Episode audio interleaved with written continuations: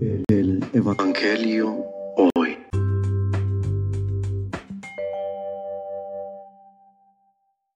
Del Santo Evangelio según San Lucas.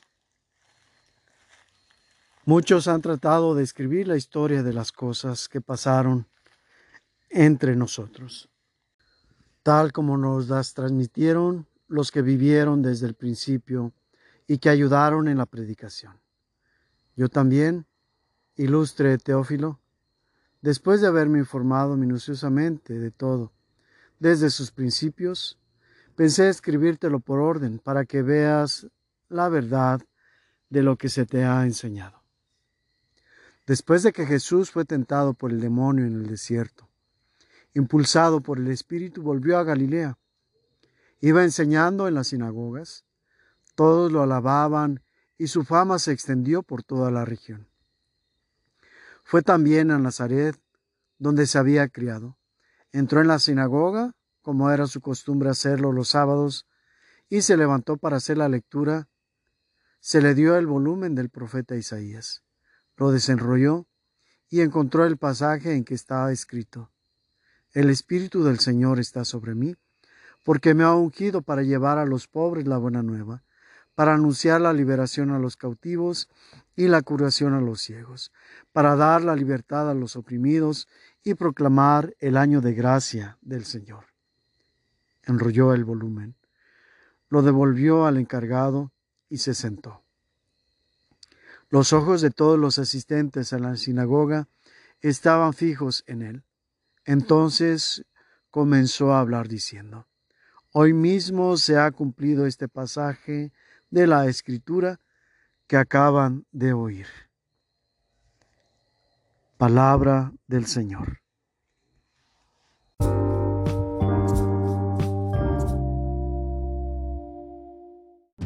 La situación hoy.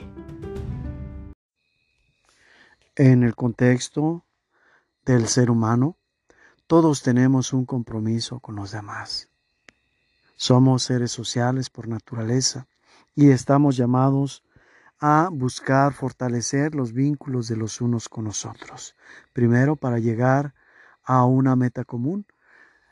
Ya lo hacían desde los grupos nómadas, incluso lo podemos ver en los animales que viven en lugares donde pues ellos imperan junto con la naturaleza, se juntan en manadas para protegerse.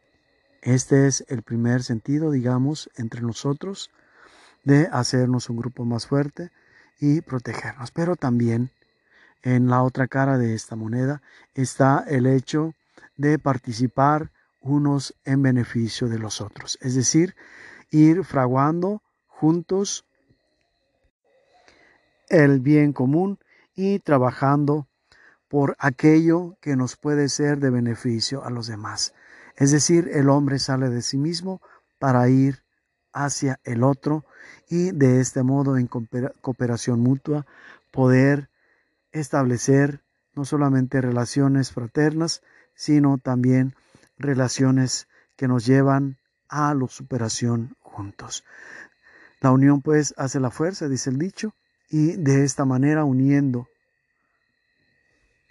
los proyectos de los hombres entre ellos los esfuerzos, pero también el trabajo, logramos pues llegar hasta donde estamos en esta civilización. Si alguno no participa de esto, pues se queda relegado y está condenado pues a perecer, tanto en el sentido estricto como perecer en relación a no figurar en la sociedad ni ante los demás. Somos seres, repito, por naturaleza sociales y estamos llamados a la convivencia. Y precisamente a esto es a lo que Jesús va a venir después para dar sentido a esta participación de unos con nosotros. Y ya la participación se va a trasladar de buscar un fin, un bien común aquí en la tierra, para buscar ser partícipes del reino de los cielos. Reflexión. hecho. San Lucas en este pasaje nos presenta un resumen. Es en el inicio de su evangelio que lo presenta a modo de carta, pero en esta manera de dirigirse a Teófilo. Significa pues que es alguien concreto que le escribe a una persona en particular.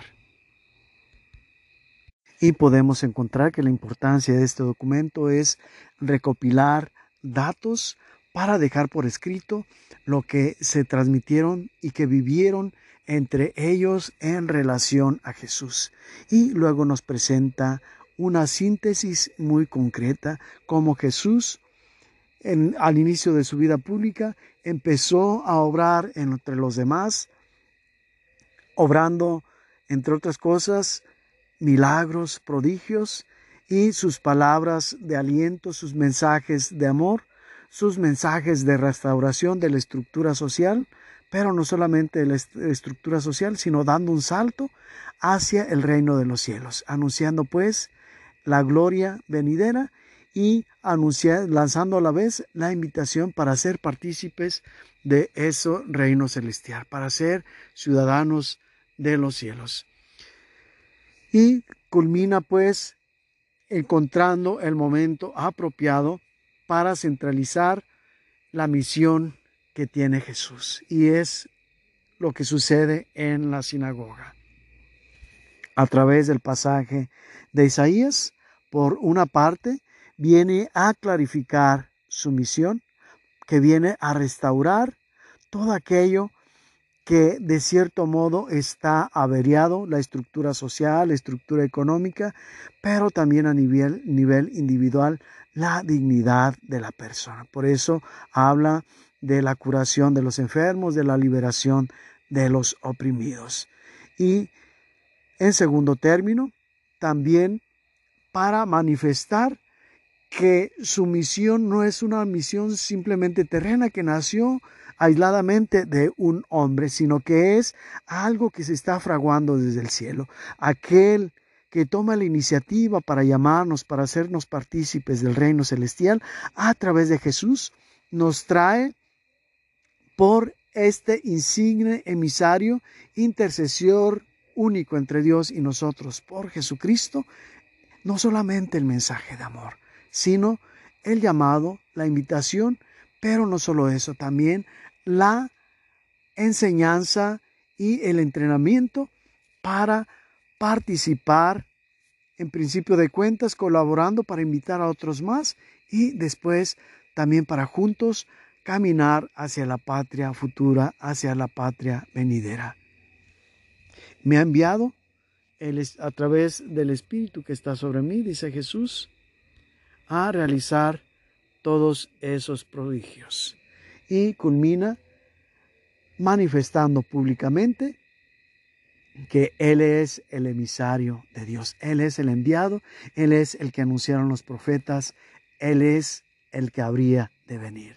Y ya la esperanza termina, no por el hecho de que ya no se dé, sino por el hecho de que aquello que se espera ya está entre nosotros y aquello que esperamos es Jesús, aquel que nos libra de toda enfermedad, que nos libra de toda imperfección, de toda capacidad, que nos libera y liberados nos toma como instrumentos para seguir expandiendo el reino de los cielos. Y es a lo que estamos llamando. Y es a lo que somos llamados. A ser primero miembros de la iglesia y después copartícipes de la obra de Jesús, instaurada por Él y continuada por el Espíritu Santo. Aquel que sirve a Dios experimenta un gozo profundo en su corazón a pesar de las contrariedades que se encuentran en el camino para llevar a cabo esta misión que nos pide Jesús. Y esa debe ser nuestra mayor recompensa, el gozo de participar. Y eso nos ayuda a entender que participando de los proyectos de Jesús a través de este gozo estamos experimentando aquí en la tierra la dicha y la alegría plena de ser partícipes del reino de los cielos. De una manera imperfecta lo experimentamos aquí y nos preparamos para vivirla de manera plena más allá de este mundo cuando pasemos de este mundo en el cual somos peregrinos a la patria verdadera a la que pertenecemos, al reino de los cielos, al que nos invita Jesús.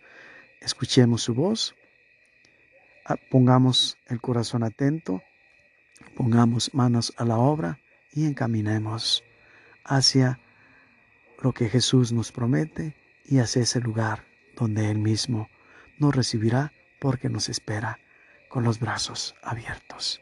Eres parte, eres llamado, solamente te toca dar la respuesta a Jesús y Él pondrá todo lo que hace falta para que participes ya desde ahora de aquello especial que tiene para ti.